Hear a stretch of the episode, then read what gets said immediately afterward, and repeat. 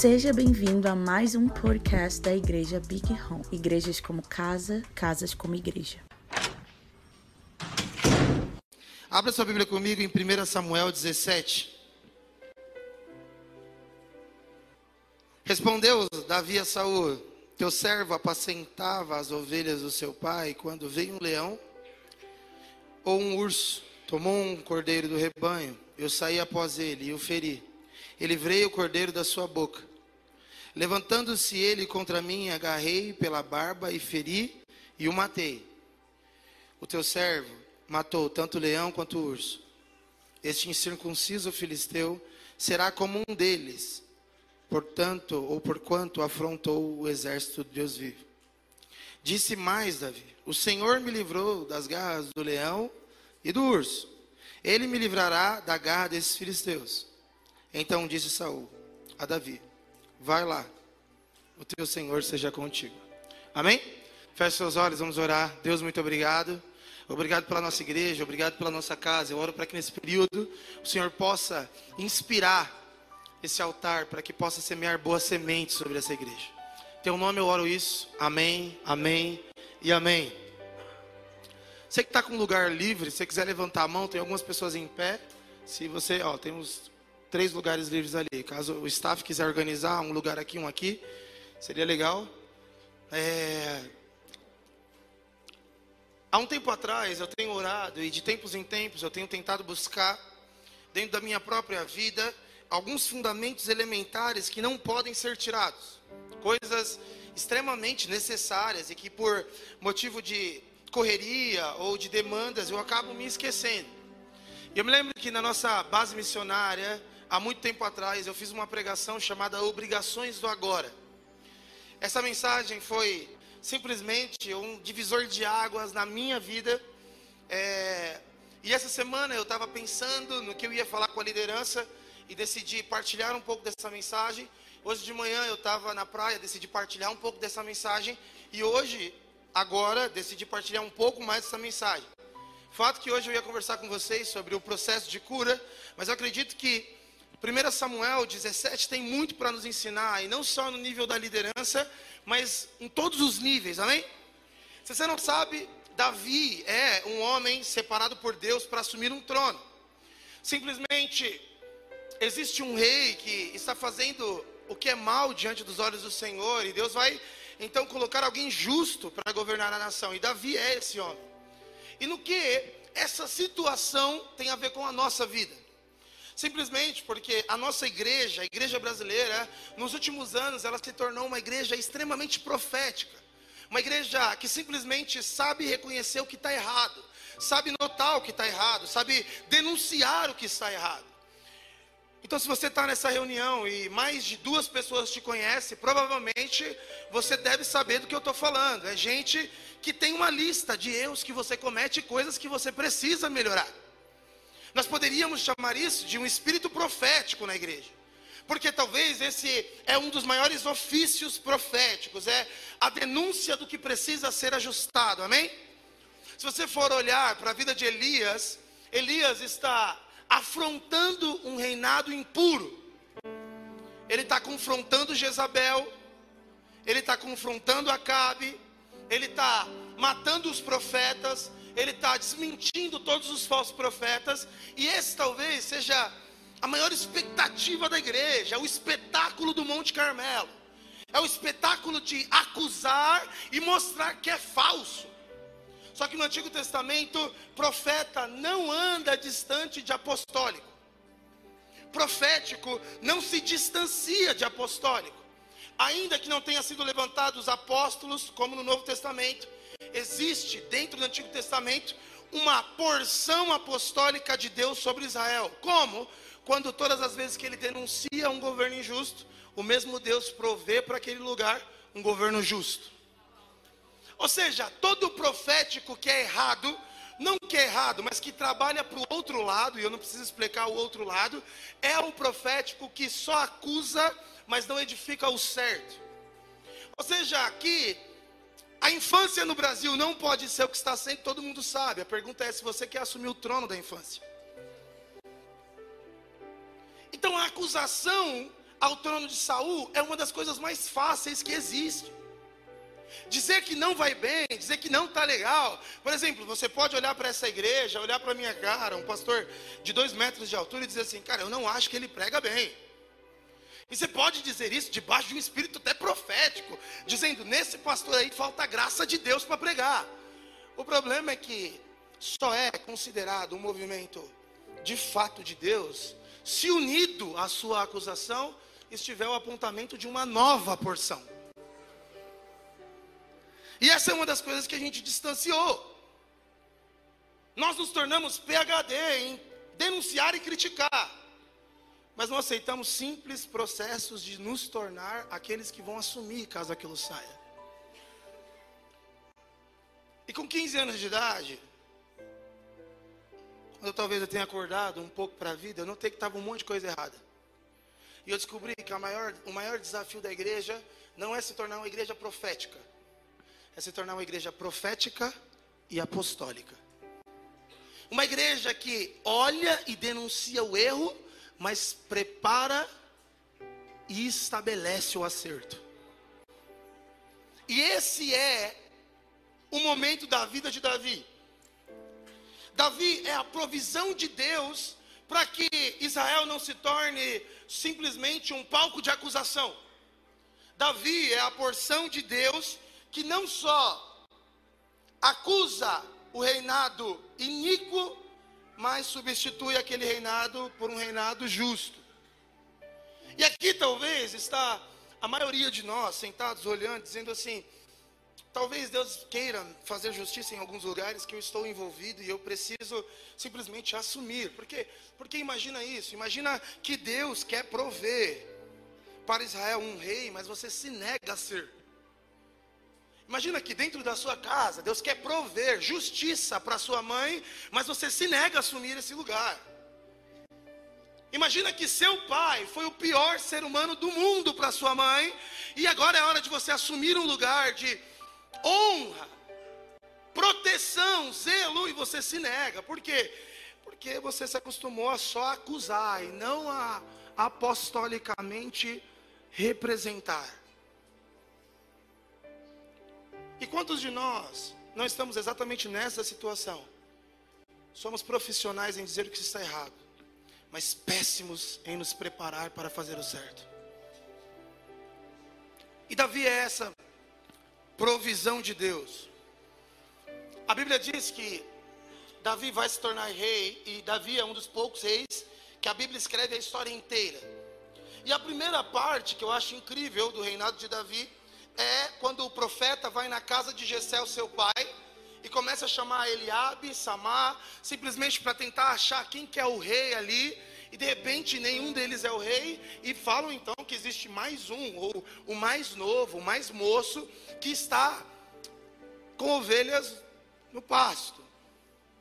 E aí agora nós vamos escorrer uma aula de coisas que Davi nos ensina sobre um reinado justo.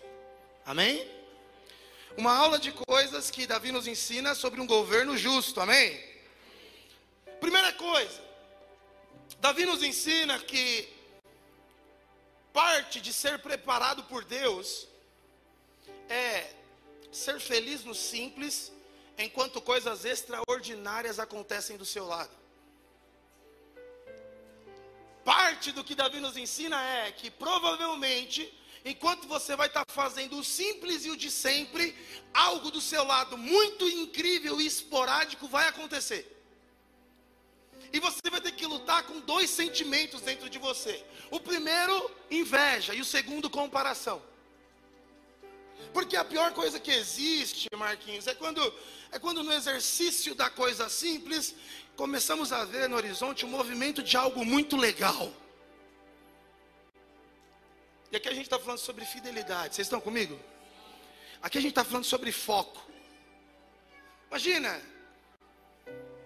eu compartilhei que com 15 anos de idade, um homem chamado Simval, grande Simval, foi na porta da casa do meu pai e disse a seguinte coisa: Eu trabalho na farmácia aqui da rua e eu queria esse menino para trabalhar comigo. Eu olhei para minha mãe e disse: Mãe, as coisas vão mudar, mãe. Chegou a nossa hora, mãe. Deus vai restaurar as coisas aqui em casa.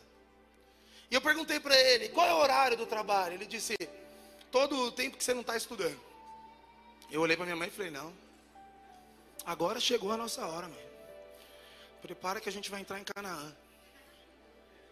E fui então para a pergunta que não quer calar: quanto você vai me pagar? Ele virou ousadamente, como um grande abençoador, e disse: 200 reais no mês. Aí você pode dizer, mas naquela época era dinheiro? Não, já não era dinheiro na época.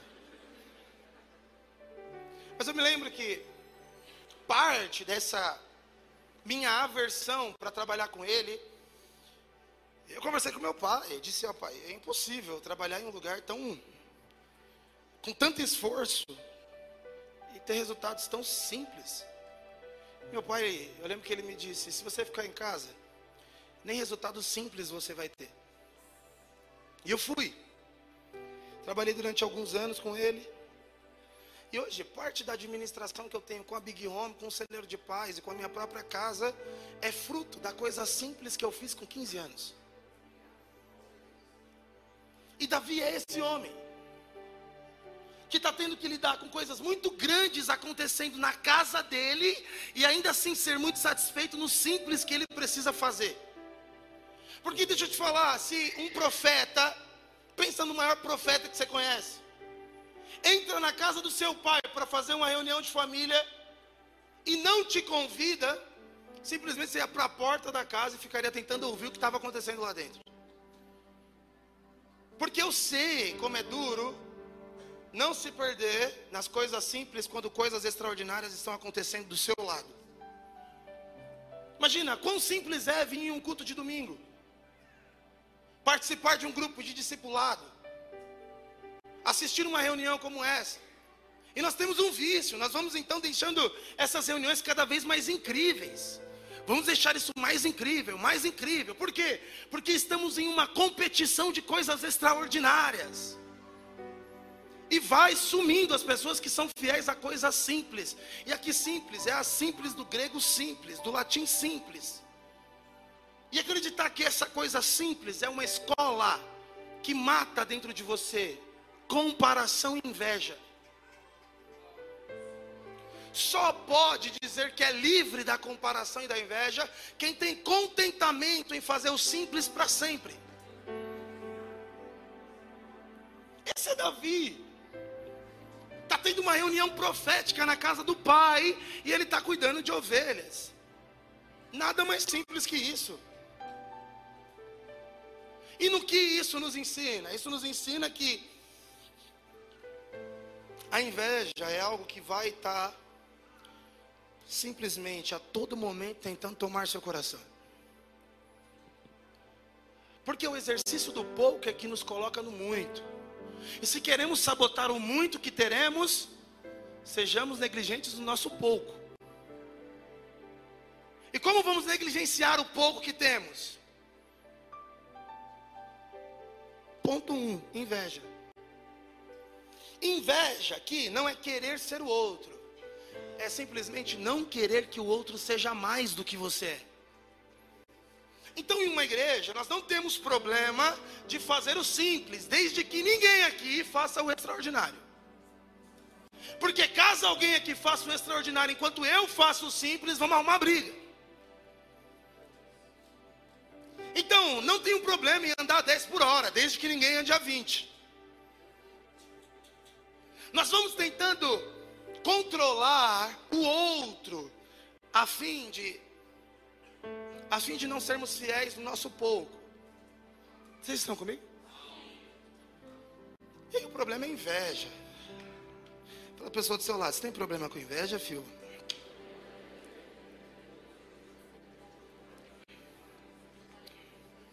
E a inveja, ela vem de salto alto. Como que é a inveja de salto alto?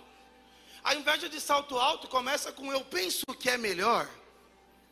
Se fosse eu, caso eu estivesse lá, isso é uma inveja de salto alto.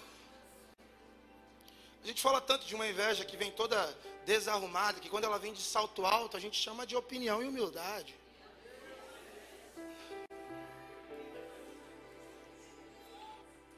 Mas como diz a pastora Mari, vamos dar nome ao pecado, inveja. Se você não queria ser o outro, você não queria que o outro fosse mais do que você está sendo. Não disse inveja. Inveja é pecado. Só que Davi está dando uma aula aqui. Reunião profética acontecendo na sala de casa e eu contente com as minhas ovelhinhas. Feliz com as minhas ovelhinhas. Porque também temos um problema. O problema, o outro problema além da inveja é a comparação. E pensa num negócio que derruba a crente a comparação.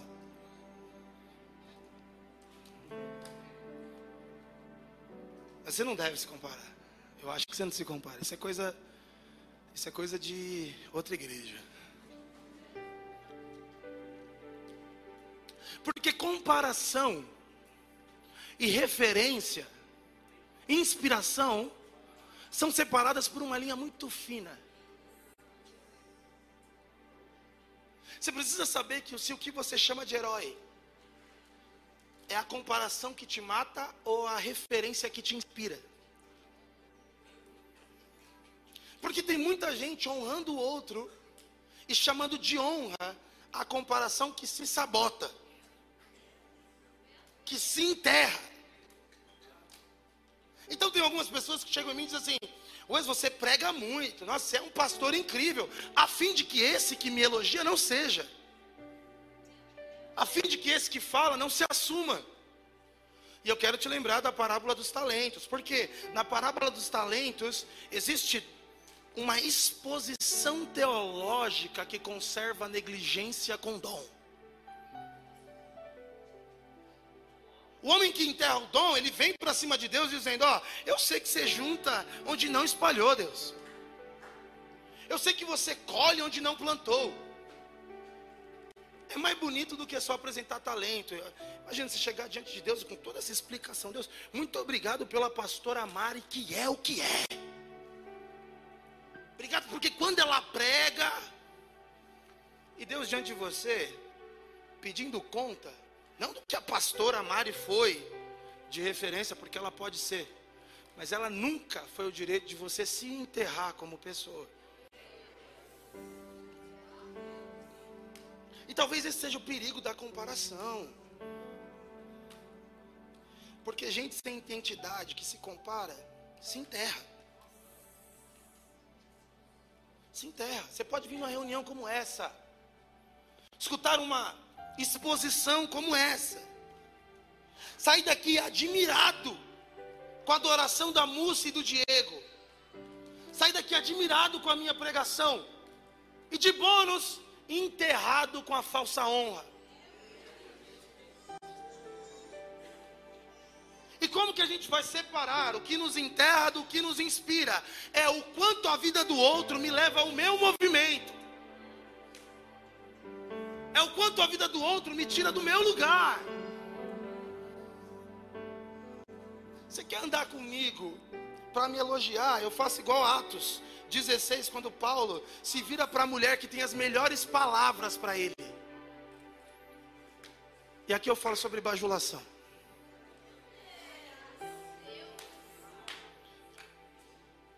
Porque essa honra que te enterra, conhecida como bajulação em Atos 16, Paulo dá ao nome disso espírito maligno. Vocês estão comigo? Porque a fim de não ser. Porque é isso, quem que é aquela menina de Atos 16? Ela é a que diz como crente, fala como crente, elogia como crente, mas dá lucro para outros senhores. Então Paulo tem todo o direito de repreender. Mas não está falando que deve ser falado, mas não dá lucro para quem deve ser dado. Precisa ser repreendido. Fala para a pessoa do seu lado, para quem vai o lucro?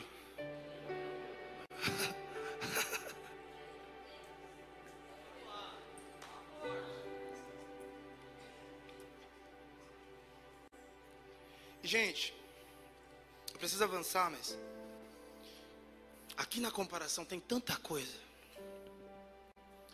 Coisa triste, tá? Porque se tem quem saia da igreja por ter se frustrado com ela, por ter se frustrado com homens, Tem quem na igreja não avança por ter idolatrado os mesmos, por ter feito do outro a terra que enterra, o buraco que se esconde o talento. Por isso que você que é líder, discipulador, você precisa se sacudir um pouco. Sai daqui! Você fala assim, ó, seu pai é Deus, tá? Não se esconde em mim, não. Fala para pessoal do seu lado, seu pai é Deus, tá?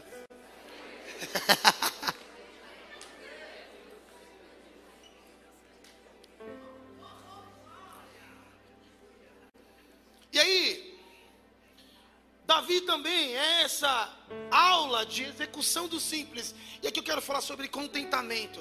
Porque o que derruba a inveja e comparação é o contentamento com a própria história. É essa satisfação do que Deus está fazendo em mim. Aqui pode acontecer a maior conferência profética na casa da sala do meu pai. Eu estou feliz.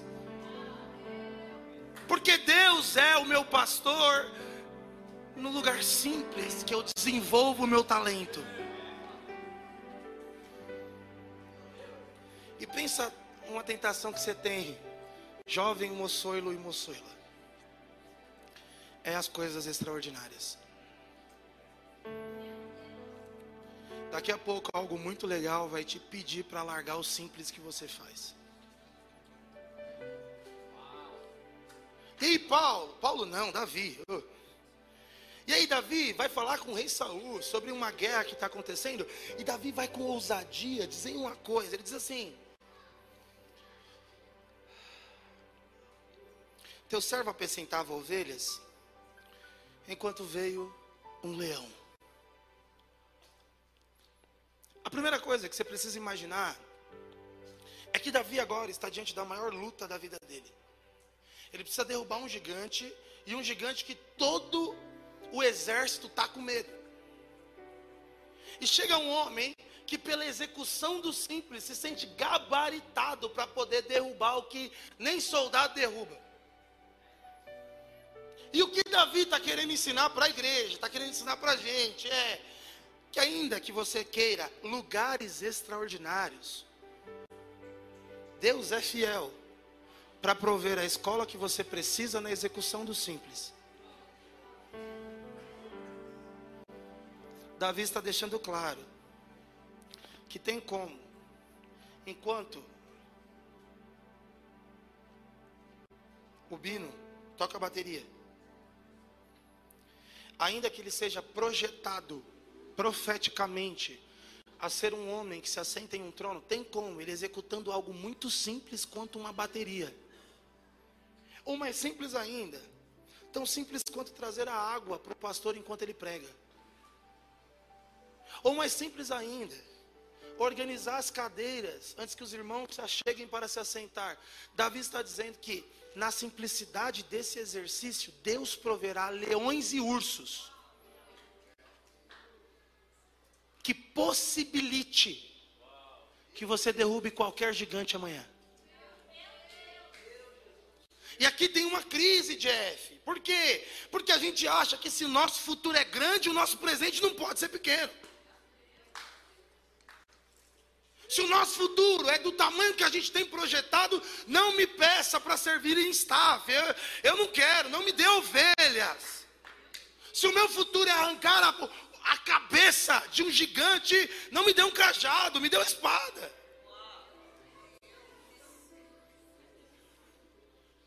Se o futuro é sentar no trono, mas, tira essa harpa daqui.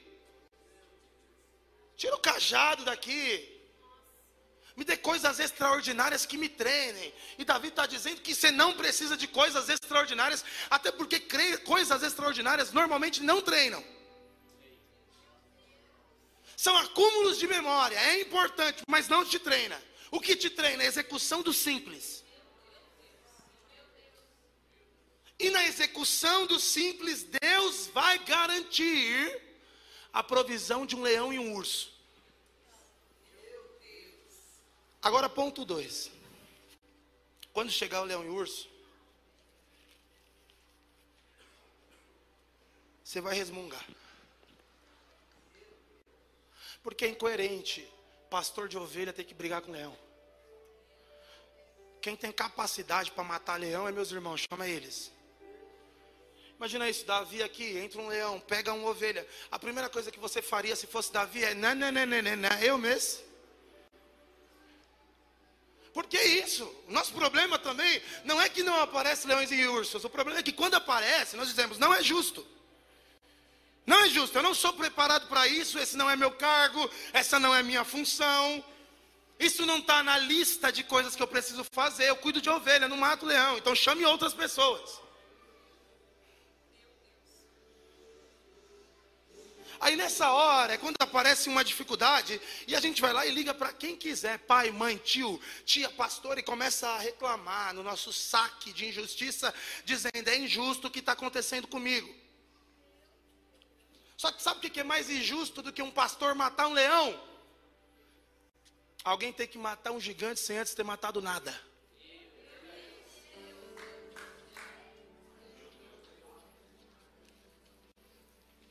É injusto matar um leão.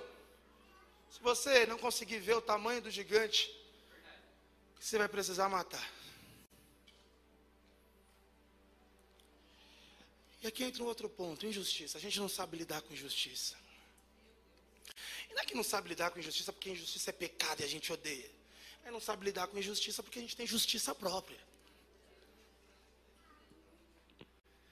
Então todos os Todas as batalhas que você quer ganhar no grito, Cristo ganhou no silêncio, mas você tem justiça própria.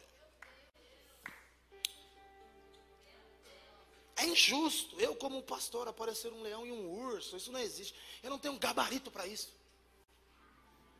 Imagina eu, com 23 anos de idade, assumindo uma igreja. Cheguei para Deus e disse a mesma coisa. Eu sou pastor de ovelha, não vou matar leão de ninguém.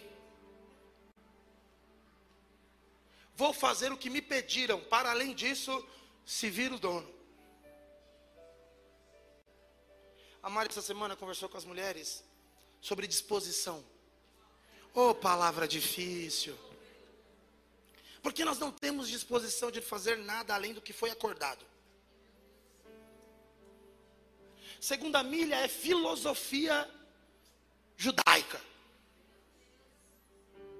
Outra face é filosofia judaica. Faça o que está acordado para ser feito. Vou aonde disse que iria. Faça o que disse que faria. Para além disso, preciso de uma reunião antes. Preciso conversar antes. E caso eu seja pressionado a fazer, vá me buscar em casa ferido, tá? Porque eu vou me machucar também.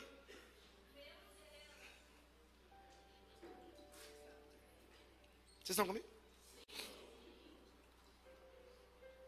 Mas juramos que merecemos o trono.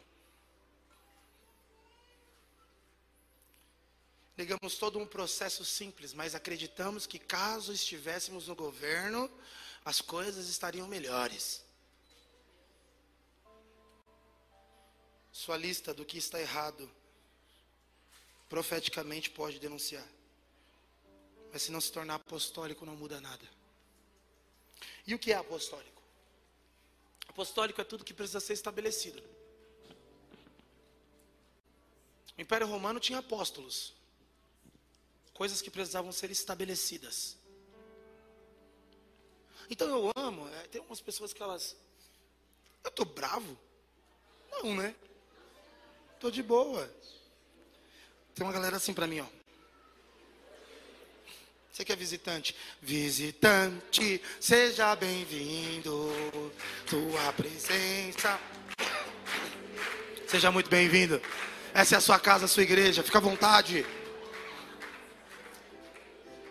Algumas pessoas dizem que eu prego bravo. Eu não prego bravo, gente. Sou muito legal, né, Marquinhos? Sou muito legal, velho. É que tem conversas que são conversas sérias. E aqui em questão não está sendo falado sobre o cargo de liderança. Aqui está sendo falado sobre o trono de Israel. E aí a conversa vai ser ainda. Davi, no seu contentamento com o simples, executando o simples, amando colocar a água em cima do púlpito, igual Rebeca. amando fazer o simples com disposição, com vontade. Você lembra dessa palavra? Vontade, disposição. Você lembra da, da palavra cansaço com prazer? A gente não lembra dessas coisas mais. A gente acha que porque cansou, desrespeitou. Deus me desrespeitou porque eu cansei. E está aqui Davi tendo que matar urso e leão enquanto é pastor de ovelha. Nada mais injusto. Aí, caso na execução do seu simples. E aqui, execução do simples, eu estou falando do seu trabalho também. Eu estou dizendo que pode ser que no seu trabalho, na execução boa, do simples que você faz, vai aparecer um leão e um urso lá para você matar. E você não pode terceirizar a escola que te forma. Eu sempre digo isso, a pessoa que mais alivia formação de reis aqui nessa casa é a Gabriele. Porque ela, ela, é, ela é muito amável pessoa cansou, a Biele já vem. Não, vem cá, deixa eu te ajudar. Alguém vai padecer um pouquinho a Biele? Não, pega aqui dinheiro meu, vai, toma dinheiro. É dinheiro que você quer, né? É isso, nós vamos chamando. E claro, é um doce. A Gabriele é um. Aplauda Jesus pela vida da Gabriele. Nós vamos tentando deixar a vida mais leve para o outro, lógico. Queremos o conforto do outro, queremos que o outro esteja bem, fique bem. Só que existe um problema aqui, que é caso o filho pródigo vá embora e você queira facilitar a fuga dele, ele nunca chega no lugar do encontro para o arrependimento. Existem alguns processos que precisam ser duros, e caso alguém alivie, colou na prova. não é um selo de aprovação. Eu estou dizendo, gente, que para a maioria de nós que não aceitamos, Getsemane às vezes é sozinho sim. Tem leões e ursos que vão parecer a coisa mais injusta da vida, mas é o que precisamos de empoderamento para derrubar qualquer leão, para qualquer gigante. Está fazendo sentido? Agora, nós já estamos indo para o final. Davi também, ele deixa muito claro que ele tem diversas aplicações.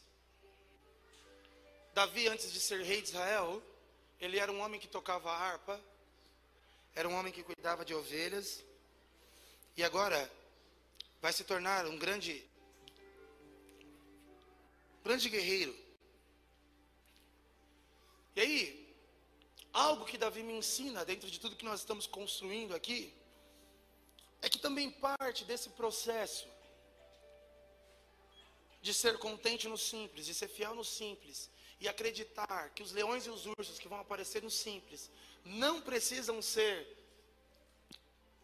gritos de injustiça e de justiça própria, Davi ensina também que o segredo para que isso seja bem feito é a roupa que nós vestimos nas situações que vestimos. Algo que Davi é profissional é roupa. Davi sabe que a de Saul não cabe nele. Davi sabe que quando a arca da aliança entra, ele não precisa mais se vestir de rei. Davi sabe como se vestir, em qual ocasião e de que jeito se vestir. Tem uma situação só que Davi veste uma roupa errada. E o profeta vai lá avisar ele. E quando ele descobre que estava com a roupa errada, ele vai lá e veste a certa. Davi, depois de ter cometido adultério e ter assassinado um homem, é interrompido pela sua falsa, pela sua conduta errada, pela roupa errada para o profeta. E quando ele cai em si, ele olha para o céu e diz: Limpa-me e eu serei totalmente limpo. E aí você entra em crise. Porque é possível que um pecado desse tamanho pode ser resolvido com uma oração assim. Crise essa também que alguns estudiosos dizem que afrontou Israel também. Alguns estudiosos dizem que porque Davi era desconfiado pelo povo no pecado que cometeu, certa vez ele foi na arca da aliança e pôs a mão em cima. A mesma arca da aliança que ele viu usar sendo consumido quando encostou. A fim de provar que algo bom que Davi sabe fazer é se arrepender. E se tem algo também que nós precisamos aprender com Davi, para além de tudo isso, é Davi sabe colocar a roupa certa na ocasião certa. Porque, gente, dentro de você tem um Cristo e um Moisés. E normalmente você confunde quem vai te pastorear. Cristo, o homem que possibilita um novo nascimento através da cruz. Moisés, alguém que te deixa claro que as tábuas da lei é algo que você nunca vai alcançar. E aí, o que, que nós fazemos? Nós vamos então para essa, essa vida com Deus, para essa construção de nos tornarmos a resposta daquilo que Deus quer que sejamos. Só que vamos confundindo todas as nossas roupas. Quando o assunto é pecado, eu tenho uma pergunta para te fazer: quanto tempo Deus precisa para te perdoar? Esse não é o problema, então. O problema é quanto tempo você precisa para se sentir perdoado. Porque coisas que é da tutela de Deus, de Jesus Cristo, nós falamos, não, Jesus cuida disso de forma muito simples, entrega para Moisés, porque tem processos mais doloridos, mais pesados, tem culpa envolvida, tem coisas que eu não consigo alcançar, tem Na maioria das vezes é isso que nós fazemos. Nós entregamos. Entenda, Moisés aqui é uma figura da sua consciência. Porque o trono de Moisés hoje, e Moisés representa a lei, não é o livro, é a consciência. Porque quando você comete um pecado, até o livro diz que tem como ter perdão. O que não diz isso é a consciência. E vamos então, a fim de lermos salmos e nos tornarmos como o rei Davi, mas ao mesmo tempo distante da praticidade que Davi tem na vida que ele leva. Davi, vocês estão comigo? Davi é o homem quando o assunto é ovelha, ele nunca puxou a espada. Quando o assunto é gigante, ele nunca estendeu o cajado. E essa é a problemática. Porque o Jeff, quando ele vem para a igreja conversar comigo, dependendo da roupa que ele vem, eu preciso saber como eu devo agir. Porque tem gente que vem com roupa de guerra para culto que era para ser ovelha. E tem gente que vai de ovelha para lugar que está em guerra. Tem gente que vai confundindo todas as, as performances, ah, os pensamentos, os jeitos. Algumas vezes, algumas pessoas pedem para conversar comigo com a Mari, elas chamam por pastor, mas se assentam diante de nós como quem está diante do seu inimigo. Roupa errada. Tem como você vir para um culto como esse? Sentar numa cadeira que você está sentado me olhando, assistindo essa pregação, com a roupa errada. A roupa que você devia estar tá nesse culto não é de alguém que está cumprindo um protocolo. A roupa que você devia estar tá nesse culto é de alguém que está sendo apacentado por um pastoreio. E talvez essa seja uma das maiores problemáticas dentro da igreja é que quando a gente passa a mão um no outro, a gente não sente mais carne e sangue. A gente sente escudo, ferro. A gente sente espada. O lugar que era para a gente estar tá vestido de ovelha, a gente está pronto para a batalha. E onde é que a gente tira a roupa de guerra? No último lugar que era para a gente ser ovelha. E vamos confundindo. Sentamos diante de uma mesa de discipulado como quem senta com Golias.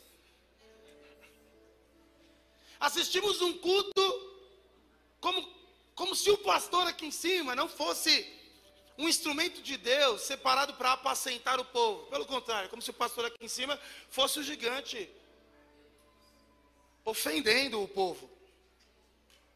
Nós vamos trocando tudo, nós vamos bagunçando tudo na nossa cabeça.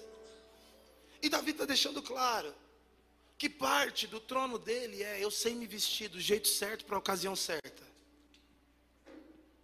Quando é para ser ovelha, eu sou ovelha. Quando é para ser guerreiro, eu sou guerreiro. Quando é para tocar harpa, eu toco harpa. Irmãos, caso a gente consiga entender esses poucos ensinamentos do rei Davi, caso a gente consiga olhar para a vida de Davi e entender que, na maioria das vezes, vão ter coisas muito simples que vão acontecer conosco, enquanto coisas muito grandes vão acontecer ao nosso lado. E ainda assim vamos precisar sermos fiéis. Confiar que Deus é provedor da capacidade que eu preciso. Confiar que enquanto eu executo o simples, Deus vai prover o que traz simetria entre o homem que eu sou e o gigante que eu preciso derrubar. Vocês estão comigo? Depois disso, não vai existir mais dentro de nós nenhum sentimento de comparação ou inveja. Porque tem uma hora que você se apaixona pelo que Deus está fazendo em você. E você vê que pode ser muito legal o que Ele está fazendo no outro, mas o que Ele está fazendo em você é em você. O que Ele está fazendo em você é em você. Aí talvez nessa situação você possa ser emprestado de forma verdadeira ao outro para chorar com os que choram e se alegrar com os que se alegram. Essa possibilidade de chorar com os que choram e se alegrar com os que se alegram não é fruto, gente, de boa vontade, precisa ter contentamento antes na própria história. É o contentamento na própria história que tira da nossa boca o bem feito. Tá vendo? É o contentamento na nossa própria história que levanta para o outro compaixão em dia de dor. Porque quando o outro cai, nos entristecemos, porque aquela queda não pode ser a satisfação que encontramos para que esse agora ande do nosso lado ou abaixo de nós. Vocês estão entendendo? Contentamento. Eu amo. Você consegue colocar a mão no seu peito e falar isso? Eu amo o que Deus está fazendo em mim. Eu amo a minha história com Ele. Ainda é você que está aqui, na execução da coisa mais simples do mundo. Simples como? Às vezes simples como, como ser recém-casado. É? Faça bem. Porque até o casamento simples, como um casamento de um recém-casado, pode levantar dentro da sua própria casa leões e ursos que são necessários que você derrube. Simples como cuidar do seu filho. Eu me lembro que quando a Mari foi ter a Zara, dia 31 de dezembro de 2018, as pessoas assando seus chesters, seus fiesta, preparando os seus pavês e a Mari com dor. Eu me lembro que foram 26 horas de trabalho de parto. E eu, na minha insignificância naquele momento, que é isso que você sente, você se sente insignificante, você fala, meu Deus, eu não posso fazer nada. Pude ver a minha esposa desbravando uma história. Entenda o que eu vou dizer. simples,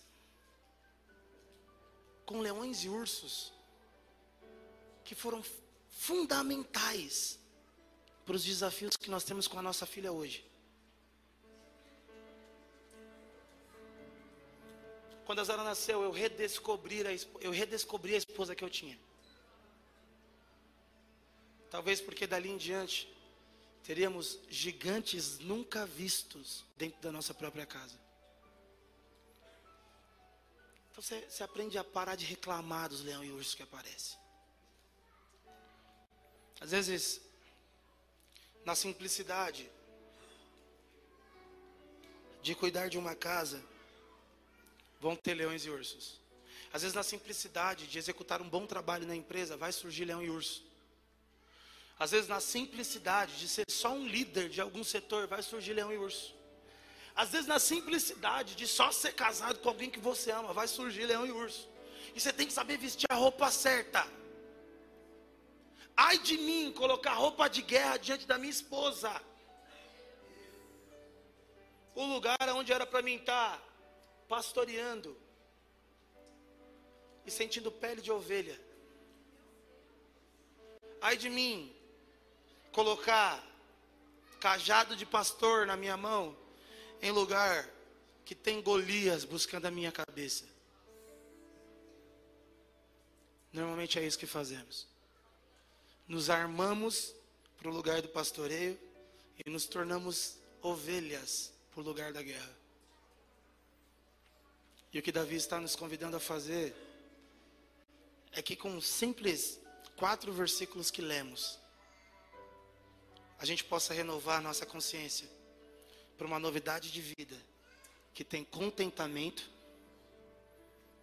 e que tem roupa certa nas ocasiões certas.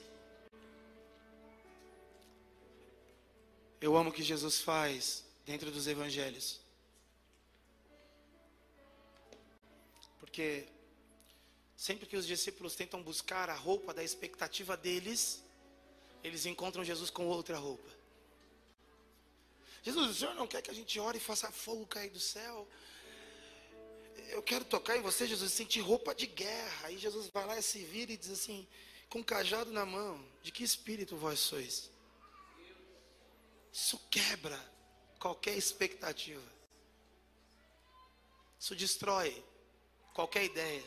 E eu oro para que haja isso. Eu oro para que todas as vezes que você vá para alguém com roupa de guerra, você encontre bom pastor com cajado na mão. E também oro que todas as vezes que alguém vir para você, sua esposa, seu esposo, seus filhos, seu pastor, seu patrão com roupa de guerra, ele possa te encontrar com cajado na mão.